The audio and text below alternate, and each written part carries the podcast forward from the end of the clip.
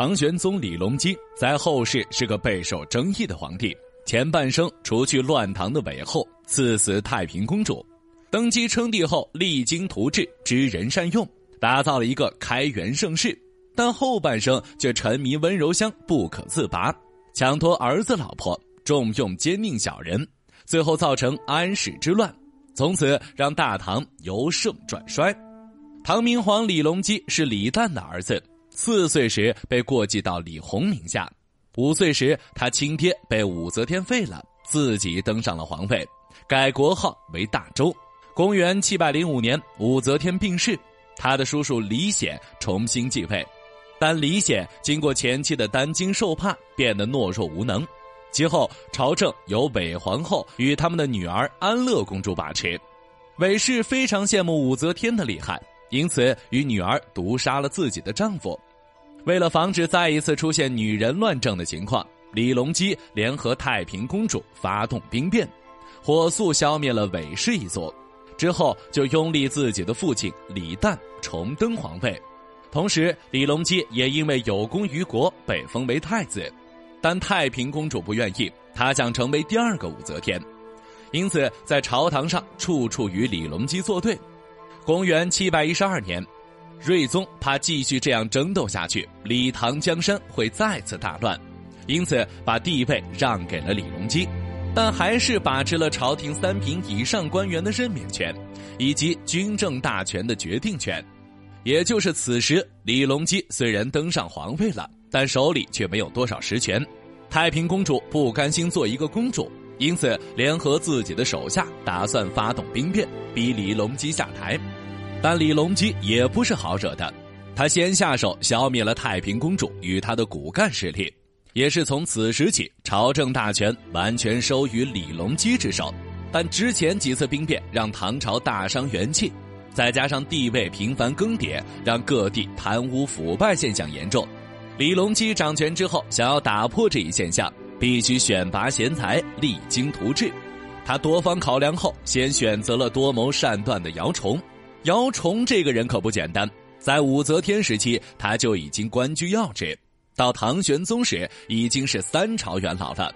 两人在渭水相见，玄宗提出要他做宰相，姚崇也比较利索，他向皇帝提了十项建议，大意是勿贪边功，广开言路，奖励政治大臣，勿使皇亲国戚专权，勿使宦官专权等。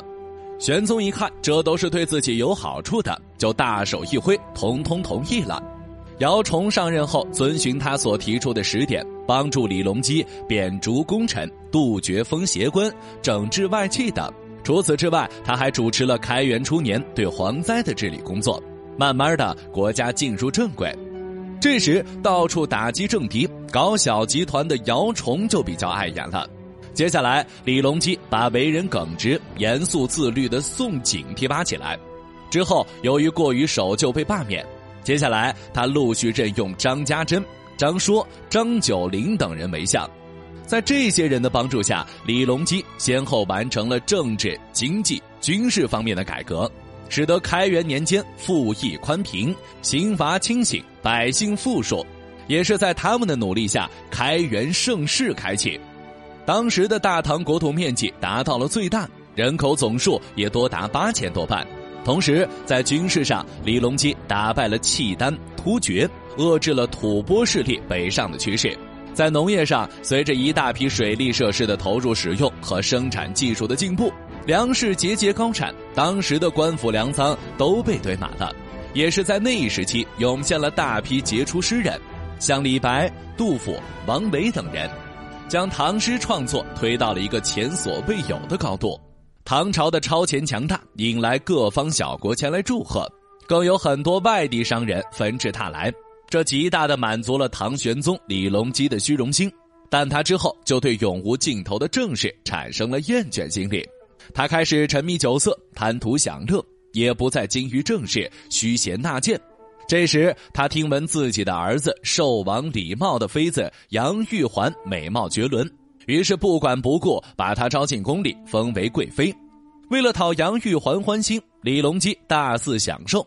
同时，为了管理朝政，他选了两个人做丞相，一人是具有强烈儒家观念的张九龄，此人是个性格耿直的谏臣，经常劝谏，因此惹得唐玄宗很不喜；另一个是具有法家观念的李林甫，此人善于处理各种复杂的政事，也让百官唯命是从。后来两人经常在朝堂上吵得不可开交，李隆基为了耳边清净，罢免了张九龄，将朝廷的政事全部委托给了李林甫。李林甫独掌大权后，第一件事就是堵塞言路，让唐玄宗再也听不到外面的声音。同时，唐玄宗还重用杨贵妃的兄长杨国忠以及其他亲属。在李林甫和杨国忠等人的专权下，整个唐朝后期朝政混乱，引起了国家经济的动荡。而作为唐玄宗义子的安禄山也随之崛起。为了彼此的地位，一国宰相与宿边大将开始对掐起来，安史之乱由此爆发。此时的李隆基才清醒起来，但他为了挽回自己的颜面，不顾前线将领的劝谏，要求他们迅速出战。